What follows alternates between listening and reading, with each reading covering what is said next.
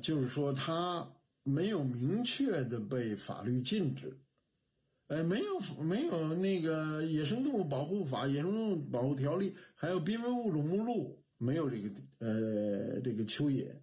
然后这是第一个，还有一些专家呢，就是说我呃生产这个机器，呃我没有实施直接破坏，那么你们是不是呃直接破坏者是关键？那么这个呃他他后来就有人耍鬼啊，你知道我们曾经起诉这个电鱼，就是有电鱼的机器，跟电蚯蚓的原理差不多。放到水里一插，啪一电，水里的大小鱼全死了。这也是我们之前也立案调查，准备起诉，做了很多研究的。后来这些卖电鱼的机器呢，这些人呢，他不叫电鱼机了，哎，他叫这个什么呃变频啊、电压、电器啊，他他随便瞎叫个名字，换个名字。现在这种现象还普遍的存在。但是呢，呃，所以有的专家就对这个问题是有一定的疑惑，说这个，哎，这个，呃，他没有，似乎他没有直接实施。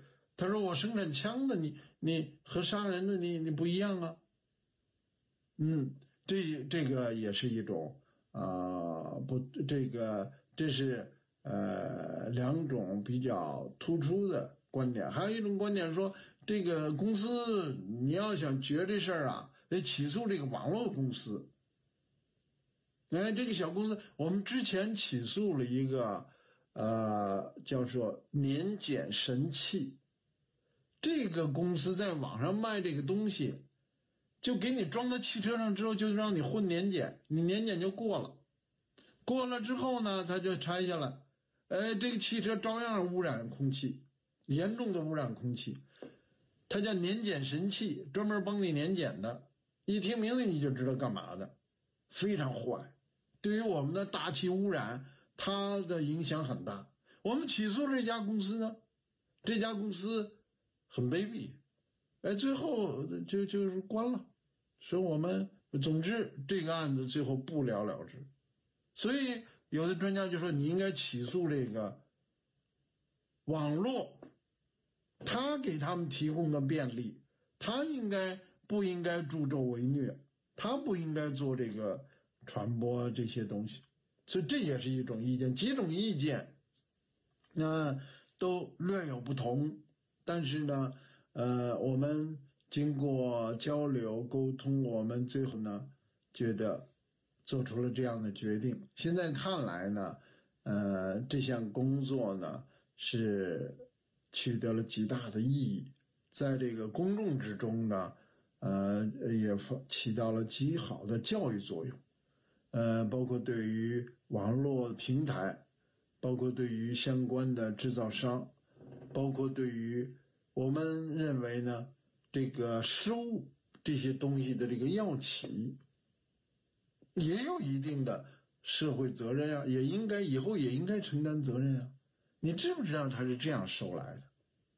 你有没有长期的，呃，有可持续的做这样的业务？你应该为了自己也涵养来源呀，也要科学合法呀，这些都它涉及到的方方面面。为此呢，都给出了一个警示：你们企业做呃相关的药企，你们做 ESG 的时候。现在他们要去做 ESG，往往请一些会计公司转型，说他也兼做 E 给企业做 ESG，他没有深刻的去研究呢。实际上，企业的环境责任在哪里？那有些前卫的企业已经开始对于原材料的采购，他开始思考这些问题，才开始也开始调查这些问题，开始关注这些，这是非常对的。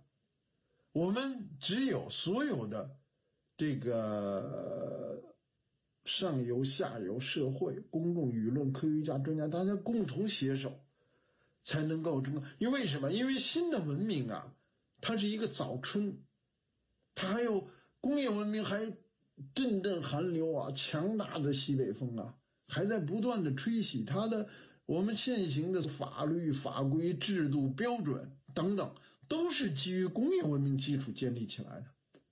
那所以呢，那我们的法律，我们的这最近这几年，每年我们都参与很多很多修法呀。为什么？因为这些法律呢，就必须应该适合生态文明。